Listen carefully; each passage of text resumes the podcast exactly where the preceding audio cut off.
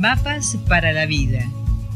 Virginia Gawel, licenciada en psicología, directora del Centro Transpersonal de Buenos Aires, te brinda herramientas para tu desarrollo cotidiano.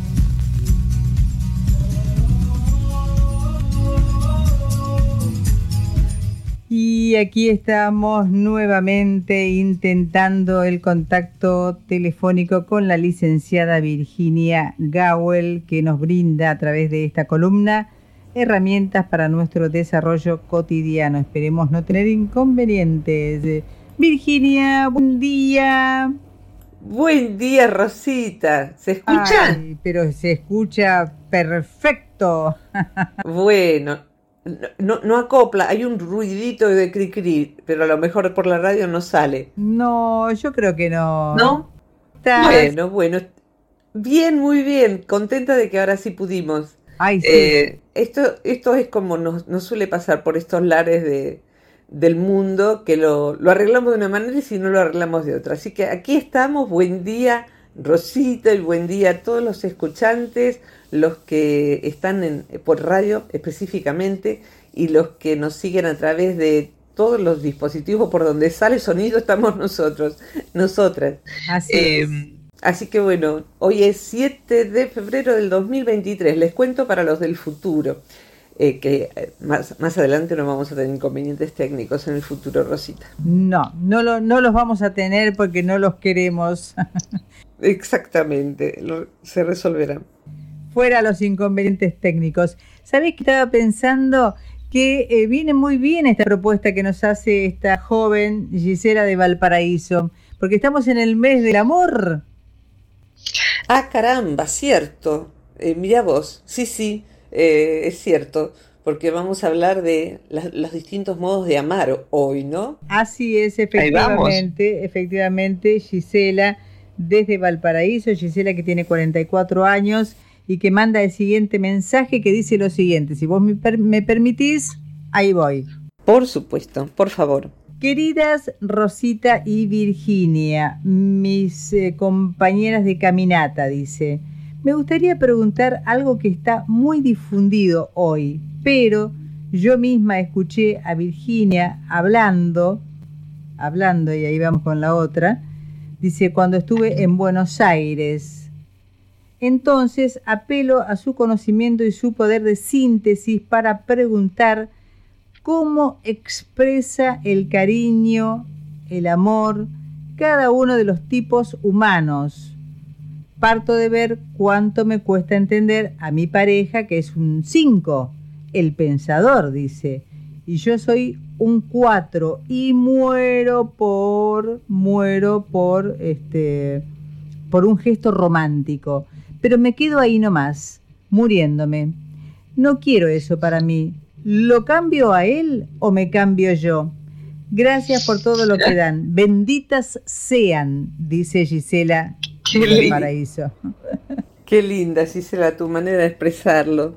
Tomo varios puntos de la pregunta. Los que no sepan qué es un 5, un 2 o un 4, no se preocupen porque ahora voy a explicar un poquito. Pero lo, fundamental que quisiera transmitir, Rosita, es, por un lado, que cuando hablamos sobre todo de amar, las diferencias humanas se hacen muy fuertes, se nota mucho cómo los estilos de manera de expresar el afecto a veces no son percibidos por el otro porque es como querer ver con el nervio olfativo. O sea, el otro está expresando el amor pero uno está esperando que su manera de expresar sea de otro modo. Entonces lo que viene no lo puede tomar como el nervio olfativo, no puede tomar los colores. De manera tal que sí hay distintos modos de amar y hay distintos modos de hacer todas las cosas, pero en el amor es donde más se nota la necesidad de ajustarnos mutuamente a comprender que el otro es diferente. Y es diferente justamente porque es un otro. Entonces, eso por un lado. Y el enneagrama es una herramienta, eh, si se la eh, toma y se aprende eh, seriamente, es una herramienta maravillosa para comprender esto y muchas, otras cosas. Lo que dice Gisela, sí, yo desde año 84 que, que estoy con el enneagrama en mi vida, y hace 19 años que lo convidamos eh, en cursos online, doy charlas y demás. Es una herramienta que está llegando a psicólogos, pedagogos, recursos humanos y a toda persona que quiera trabajar sobre sí.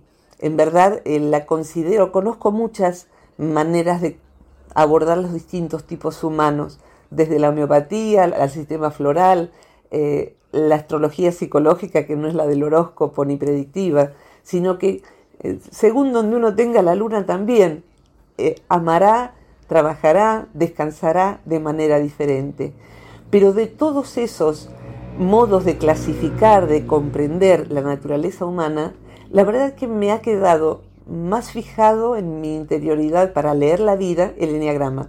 Sea que mire una película o en su momento un paciente, hoy en día un alumno, una persona eh, con quienes tenemos camino transitado en Enneagrama, estoy re 4, por ejemplo, diríase de Gisela, estás re 4 cuando te pones tan graciosamente, porque imagino que es en broma, y yo me quedo ahí muriéndome, me, muero por un gesto romántico y ahí me quedo muriéndome. O sea que el gesto romántico no llega y bueno, el, 4 queda eh, eh, dramáticamente muriéndose. Y una última bajadita del tema. Siempre a mí me gusta abordar, eh, cuando se habla de todo esto, que suele ser doloroso, porque ahí uno ve el pasado de uno, cómo nos amó nuestro padre, nuestra madre, nuestros abuelos, por qué había tantos problemas con nuestra hermanita, qué sé yo, y con la otra nos llevamos tan bien, cuando de tipos humanos se trata. Eh, lo que quiero decir es que a veces yo adopto el humor, de hecho, en el curso de diagrama se mandan chistes de cada eneatipo, chistes, eh, en, otros países se llama de otra manera, ¿no? Viñetas. los humoristas han captado estos tipos humanos y aunque no sepan de eneagrama, sí saben de que hay una manera de conducirse y esa manera queda retrasada. Entonces, bueno, eh, voy compartiendo porque reírse de sí mismo siempre es saludable. San Agustín decía, el que se ríe de sí mismo nunca carecerá de motivos para reír. Así que bueno, es así. Rosita, ¿querés agregar algo, por favor? Yo siempre me pregunté esto, porque ella habla, ¿no es cierto?, de, su eh, eneatipo, que es el 4 con el 5, creo que es su pareja, ¿no? Sí. Si no me he equivocado. Bueno, entonces, En, mi, ignorancia, porque realmente no sé a qué eneatipo pertenezco, digo, ¿cómo encajan las parejas que se aman ante esas grandes diferencias? Me haces acordar un chiste de campo que es poco gracioso, pero es tan gráfico. De un señor, de, un campesino que era bastante dificultoso de adaptarse a la vida eh, concreta de la materia había hecho una rueda eh, y le había quedado perfectamente redonda. El problema es que la rueda era de piedra, ¿no? Estamos hablando de mucho, mucho, mucho tiempo atrás, eh, de, un, tipo de aplanadora. Entonces se dice que la había hecho cuadrada, pero que de tanto rodar había logrado que fuera perfectamente redonda. Entonces creo que ese es el encastre, si querés, el engarce, me gusta esa, esa expresión que se usa en joyería, una pareja que funciona bien, una dupla, dos hermanas, eh, una familia que funciona bien. En una familia a lo mejor tenés distintos tipos humanos radicalmente diferentes, pero si los componentes de esa familia, los integrantes, pudieron educarse en el arte de amar que es tan difícil, tan desafiante, se van puliendo, se van redondeando. O sea, no se parte de la afinidad absoluta. De hecho, dos tipos humanos que fueran muy iguales no necesariamente van a ser eh, la felicidad admirada por todos. Van a encontrar justamente eh, la mutua proyección de dificultades internas que son, se llaman debilidades y fortalezas. Todo tipo humano, en el enneagrama se plantean nueve, Rosita todo tipo humano en el enneagrama tiene un número, entonces porque es más fácil cuando ya se lo aprendió nominar. Yo soy una 4, él es un 5, ¿qué hacemos? entonces es más fácil. Eh, pero cada uno también tiene un nombre para cuando uno va aprendiendo. Por ejemplo, cuando ella menciona el pensador, eh, que es el 5, estamos hablando, y ya empiezo así con la clasificación, de una persona que es eh, más hemisferio izquierdo, hemisferio cerebral izquierdo, analítica, racional, que no se siente, estoy generalizando, quiero, acá otro asterisco, se plantean nueve tipos puros, por llamarles así, pero cada uno de nosotros, si, si, si, su pareja es un 5, seguramente hay una combinación de otros eneatipos. Eso se ve a medida que uno avanza en los aprendizajes. Pero primero tiene que conocer muy bien los nueve eneatipos iniciales para poder decir, es un 5 con ala 4. Y ese es una 4 con ala 5. Por eso se pusieron en pareja y, y funciona esa parte. Por ejemplo. Pero ahora no los quiero enredar. Por eso mm, no crean que es simplista. Y tampoco, por favor, se queden, si van a aprender sobre esto, con libros baratos con autores que no sean los iniciales y con, si toman cursos o lo que sea, fíjense que tenga un dura. Porque si es simple, fácil, son tres semanas. En tres semanas ni el olor. No van a más que tener prejuicios sobre, oh, ¿qué querés? Si es un 5, se la pasa pensando. No, no, no no, es un 5, se la pasa pensando. Una persona es más compleja que eso. Acá, por supuesto, en aras de la pregunta, hay una simplificación que valoro, Gisela, desde ya. Así que bueno, hecho todo este preámbulo, cuando hablo de los distintos tipos de amor, siempre me aparece un haiku, ¿viste esos poemas cortitos eh, que en Japón son tan apreciados y tan difíciles de, decir algo significativo? Pero fíjate aquí, ah, Gisela nos plantea dos modalidades de amor. y ahora voy a ir a, lo que sería un 5.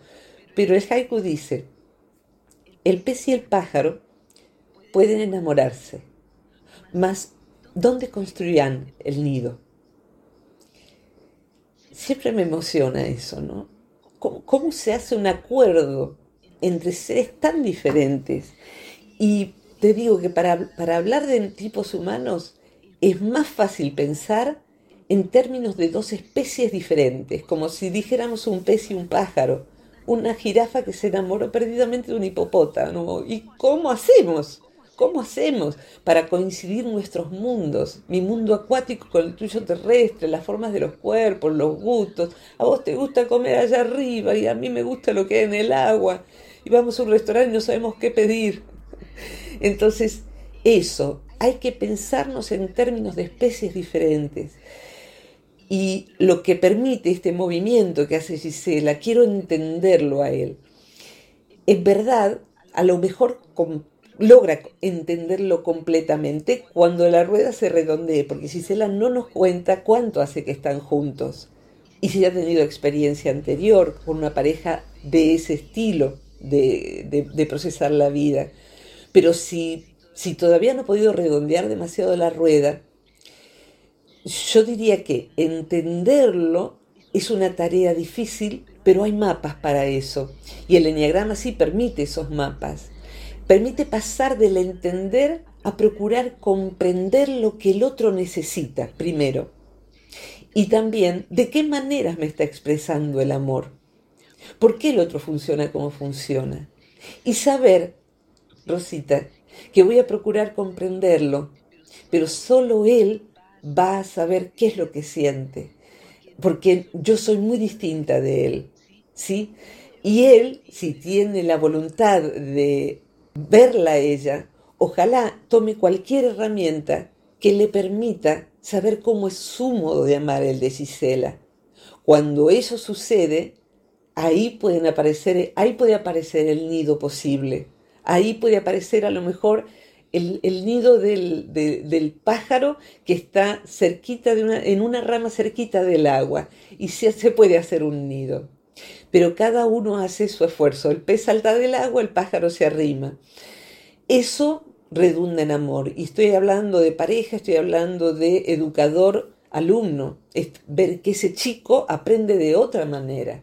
Ese chico tiene una inteligencia, por ejemplo, Gisela, seguramente más artística en tanto que él, llamémosle Juan para que sea fácil, en tanto que Juan es un pensador y va a propender más entonces a tener una inteligencia eh, de, datos, una inteligencia propicia para la ingeniería, la informática, porque hay también eh, vocación eh, según cómo uno está constituido. Entonces, posiblemente le demos a, a Gisela un sudoku con, con números, esos crucigramas de números para completar, y se quede en blanco frente a eso. Pero si le damos un mandala para construir, salga airosa y feliz. Entonces, así de diferentes somos. ¿Cómo ama un 5 y qué se, puede, cómo, qué se puede hacer con esto? Igual que lo, si lo viéramos desde otro, otra mirada, uno hace los esfuerzos en el amor de todo, de vecindad, en, el, en, en las distintas gradientes del cariño. Cariño, amor, estima. ¿eh? A lo mejor uno tiene cariño por cierta gente de la familia, ama profundamente a ciertas personas de la familia y a algunos le tiene un aprecio. ¿eh? Y bueno, y ahí están a otra distancia. ¿Cómo se pule eso? Bueno, vamos a ver cómo, cómo ama cada uno, así como un resumen mental después de tantos años de enneagrama, de mirarlo en terapia, de mirar las películas y decir, ay, pobre, qué, qué padre tan uno le tocó. Bueno, Estás ahí, Rosita, ¿no? ¿Seguimos o querés agregar algo? Porque ahora voy por número por número. Acá estoy, bueno, en principio, eh, vos dijiste que uno no tenía que eh, remitirse a libros baratos, ¿no es cierto? O sea que tendríamos que tomar un curso de enneagrama contigo como para poder comprender un poco mejor esta, esta cuestión, ¿no? Y yo sé que si Gisela lo plantea es porque ella eh, tiene conocimiento al respecto. Pero como yo no tengo como yo no tengo conocimiento, eh, tengo la, inquietud de plantear, digo, dentro de estas diferencias de amar que se, que se dan en los vínculos que entienden, ¿no es cierto?, eh, que hay discrepancias, que hay eh, modos diferentes de pensar y que se respetan. y que además, ¿qué pasa con aquellas que anteponen su propio ego? Y sí, el que no por eso, el que no trabaja sobre sí, aunque sea en forma silvestre, las personas tratan en torno del amor. Usaste una palabra que me gusta mucho, que es el estilo de amar. Necesitamos saber que el estilo de amar del otro es diferente del mío, pero usaste la palabra también respeto. Sí. Puedo no entenderte porque, supongamos, un 5, el pensador, me voy tachando acá, me puse los, nueve números para saber de quién ya hablé. Un 5, un pensador, necesita mucho tiempo para estar solo. Necesita que no se lo abrume con emociones. Cuando un 5 recibe eh, a alguien con una intensidad emocional muy alta, lo más probable es que se repliegue, porque siente como si viniese un tsunami emocional y cualquier emoción intensa es demasiada para ese 5. Entonces va a necesitar trabajar para aprender que las emociones intensas pueden ser recibidas por ese 5, por él, vamos a hablar de un él, eh, y que eso no es destructivo. Pero Gisela va a necesitar también saber que el otro necesita tiempo de soledad y que eso no es que no la ame, no es que no la ame. Después uno decide si uno elige una pareja así y vale todas las coincidencias para que, de las que disfrutan, cuando supongamos él sale de la cueva y dice, vamos al cine. Y bueno, vamos al cine, que vemos esto? Ah, me gusta. Y después se quedan charlando hasta las 3 de la mañana sobre lo que pasó en la película. Y porque cuando hablamos de pareja, da la impresión de que lo que los une es el sexo, lo erótico, que tiene su lugar desde ya. Pero lo que más une a una pareja es poder conversar, poder conversar, poder hablar hasta las 3 de la mañana, poder hacer cosas juntos, poder acordar con que el otro ahora quiere cambiar un poco solo y no hacer una escena de que, ah, ¿por qué vinimos para estar juntos y ahora vos salís a caminar solo y yo entonces, ¿para qué vine? es un pez, soy un pájaro, darle aire al otro.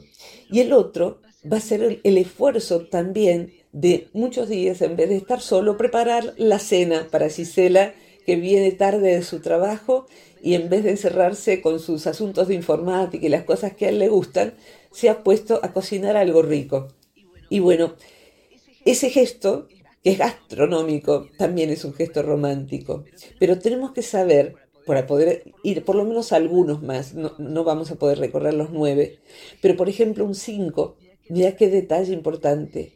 El cinco ama intensamente en la soledad. ¿Qué quiere decir esto?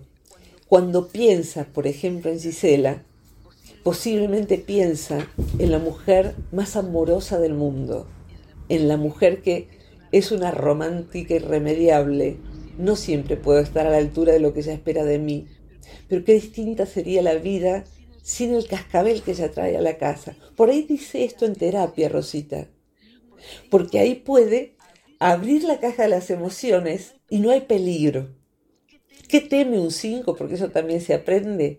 Teme ser invadido, ser invadido interiormente. Entonces por eso tiene una fosa con cocodrilos alrededor de su casa y el puente levadizo lo leva cuando quiere y cuando quiere lo baja. Entonces, sí, sí, claro, Gisela llega llena de romanticismo porque es San Valentín y el otro está con un programa nuevo que salió de no sé qué y está leyendo un libro apasionado o está escribiendo un libro. Y pasa San Valentín, Rosita, y nada, eh, se quedó sin nada, sin, sin flores. Y bueno, es grave eso y a lo mejor es bajar y comprar un kilo de helado vegano y se ha venido con dos cucharitas y le dice, hacemos un picnic, dice Gisela, en el suelo hoy quiero un picnic en el suelo. Y bueno, hay champán y helado para cenar. Y bueno, dice él, ah, está bueno, la verdad está bueno, estuve sentado en una silla todo el día. Y ella ha puesto flores y dice, amor, yo sé que vos sos como sos y que San Valentín es un invento también para, para, para el comercio, pero yo quiero que me digas cuánto me amás ahora acá comiendo helado en el suelo con una vela y champán. y él se ríe y dice, perdóname, Gordi, me olvidé. Y, así se soluciona esa gran diferencia, en que ella es una romántica, un cuadro es una persona artística, sensitiva, que vive de las emociones. Y ahí van pudiendo zanjar diferencias, en vez de hacer un drama, que sería muy cuadro también. Pero siempre que vamos a elegir el drama en, en un vínculo que queremos conservar, si es algo muy serio, se elige la conversación en algún momento tranquilo y si no lo es, la verdad que el humor es una gran salida. Yo la aprendí de grande y la verdad, gracias Patricia, mi terapeuta. Y al Enneagrama también. Dale, por favor. Una breve, este, un breve comentario autorreferencial. Por favor, por favor. Mientras eh, Mario Luis, tu hermano, edita las columnas, yo me dedico a cocinar. Bien. Y sabes que no se debe interrumpir. Les cuento que Rosita, además de ser mi amiga profundamente, es la esposa de mi hermano, o sea, mi cuñada. Que es una palabra medio fea, por eso nosotros no la usamos. Somos como hermanas de alguna manera. y mi hermano se pone ahí, aunque no sea un cinco, se pone ahí y se aísla del mundo. Y, y bueno, entonces hay que ver qué es lo que uno hace con el otro y ese modo de amar que el otro tiene. Cuando revisamos, por ejemplo, desde el enneagrama, el primer eneatipo, el uno, que es el perfeccionista. Y ahí podemos ver inclusive cuando hablamos de debilidades y fortalezas, hacia qué patologías puede tender cada uno, cuáles son sus limitaciones y también que distintos niveles de conciencia van a dar comportamientos diferentes. Entonces, posiblemente la pareja de Cisela puede reírse de las velas y de que se olvidó y se reían juntos, pero a lo mejor dice esta esta mina es insoportable, como se dice en Buenos Aires, la verdad no me banco más tu intensidad emocional. O sea, te, recontra quiero, pero me cargo, o sea, y, y siempre te sentí abandonada y yo no sé qué hacer con eso, yo no te lo voy a solucionar. Si tu papá no te lo dio, yo no puedo. por ejemplo, ¿no? Y un papá uno, por ejemplo, hablemos de otros amores, un papá uno, una mamá uno, una pareja uno. El uno como es, estricto. El uno es el perfeccionista, es estricto. Hay que cumplir con lo que hay que cumplir y seguiría con vemos también poemas que representan a cada eneatipo. Hay decoraciones que representan a cada eneatipo. Porque un 5 va a decorar, decorar su cuarto como él es. Y un 4, en cambio, según sus emociones y cómo siente, lo va a decorar de otra manera. Para un 1, todo tendría que estar en orden y seguiría el lema de eh, Martin Luther King, siempre es el momento correcto para hacer lo que es correcto. Sentate derecha, Rosita, por ejemplo, ¿no? Te estoy cuidando la espalda, te estoy cuidando la espalda. A ver, sentate derecha, ya te lo dije cuando pasé, te lo dije cuando pasé, te lo dije, Rosita chiquita, ¿no? Te lo dije ahora que vuelvo a pasar. Otra vez estás encorvada encima del, del celular o de, no, no, no se lee así. ¿Por qué no te sentás en la reposera? Entonces tener, eh, eh, oh, oh, y este tono de voz. Esto que acabo de hacer es el modo de amar. ¿Qué escucha? Suponga, no sé qué tipo sos vos, honestamente, no lo sé, no, no, no quiero adjudicártelo. Alguna vez si querés, haces el curso de Enneagrama y vos misma te noticias, pero no lo sé, honestamente. Pero supongamos que Rosita fuera una dos, que es toda necesidad de abrazo, de afecto, de, con cualquier persona, aunque sea la vecina, a todo el mundo le da un cariño el perrito de al lado y es extravertida y es dadora, ayudadora. Y pasa su papá o pasa su pareja y le dice eso. ¿Qué registra? Registra el tono de voz, la severidad, lo seco, lo insistente y me está diciendo todo el tiempo que yo soy imperfecta, yo fallo, yo no sirvo eso es lo que percibo. Y el que pasó diciendo eso, lo está haciendo por amor. Es un amor de esa manera. Eh, y de esa manera se acerca a la otra persona, que no le falte nada. a sus hijos, a su pareja, que no le falte nada. Y eso hace falta mucho amor para decodificarlo como amor. Y hay veces en que en una pareja, en una familia, alguien tiene más conciencia. La pregunta que hace Gisela, la pregunta que haces vos, son de un nivel de conciencia donde ya la persona se investigó a sí misma, ya sabe mucho de sus emociones, ya anduvo un trecho y sabe que una pareja no es San Valentín. Entonces, para poder entender al otro, hay veces en que uno tiene que aceptar que es uno el que trabaja sobre sí y a lo mejor nadie más en la familia trabaja sobre sí.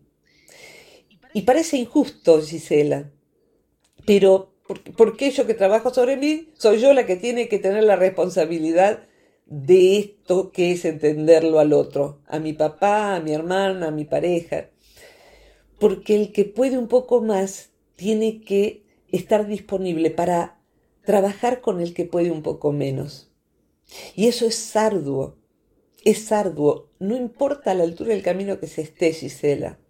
O sea, yo puedo decir en mí, que trabajo en mí desde hace muchos años, tengo 61 en este año, que sigo trabajando y sigo encontrando desafíos, dificultades, tener que poner límite, preguntar, conversar, no meterme, no intrometerme, no, no ser imperativa, intervencionista, esa es mi manera, no imperativa, no intervenir en la vida del otro.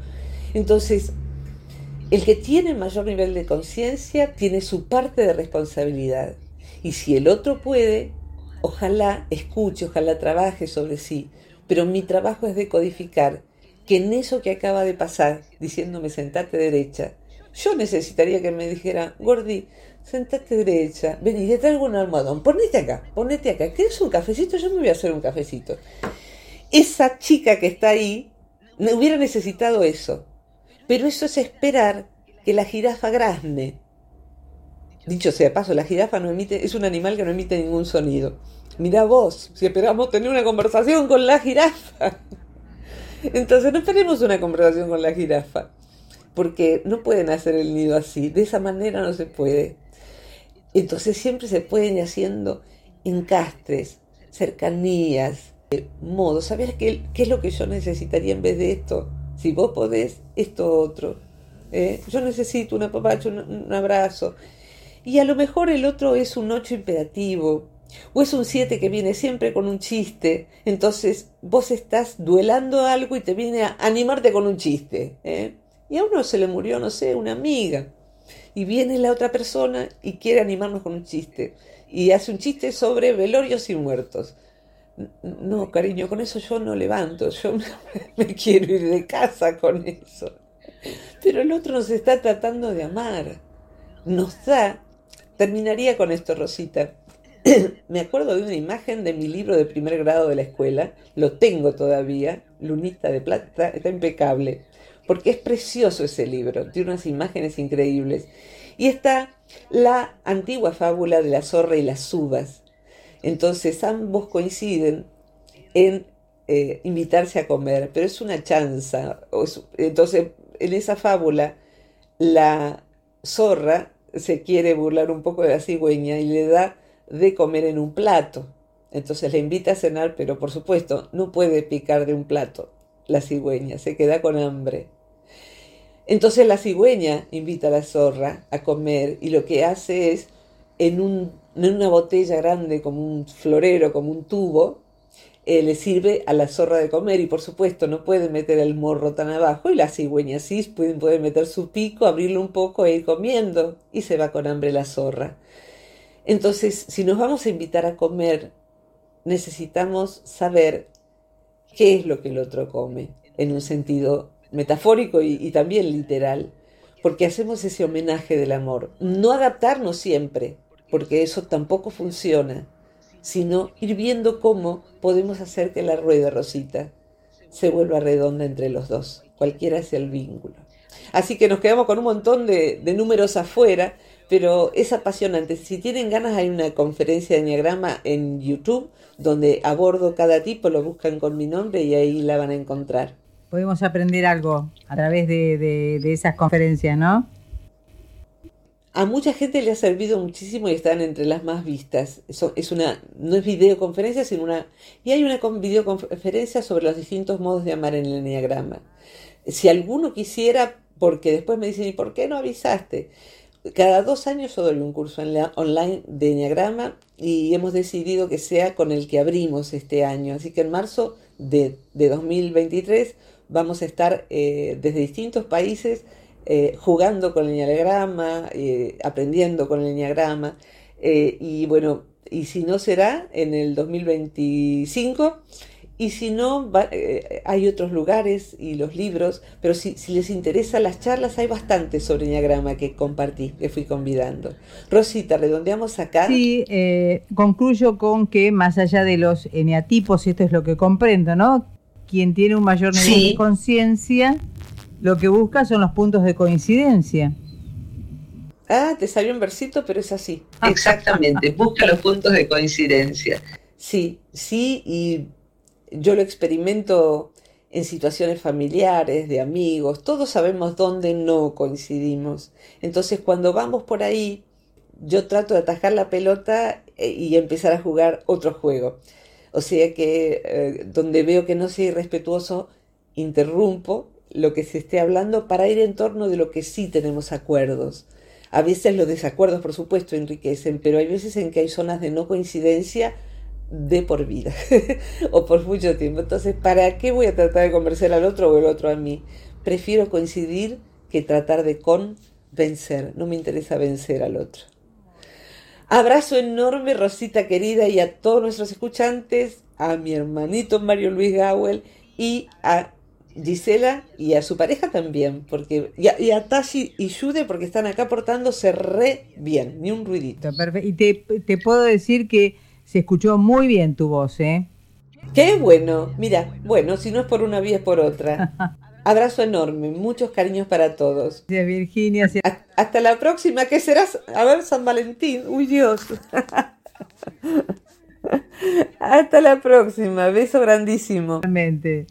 Virginia Gawel, licenciada en psicología, directora del Centro Transpersonal de Buenos Aires, hoy convidándonos este abordaje propuesto por Gisela desde Valparaíso, Chile, los distintos modos de amar según cada eneatipo.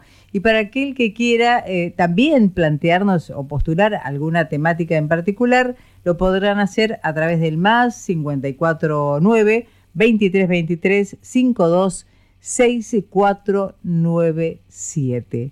Hasta aquí por hoy entonces, mapas para la vida.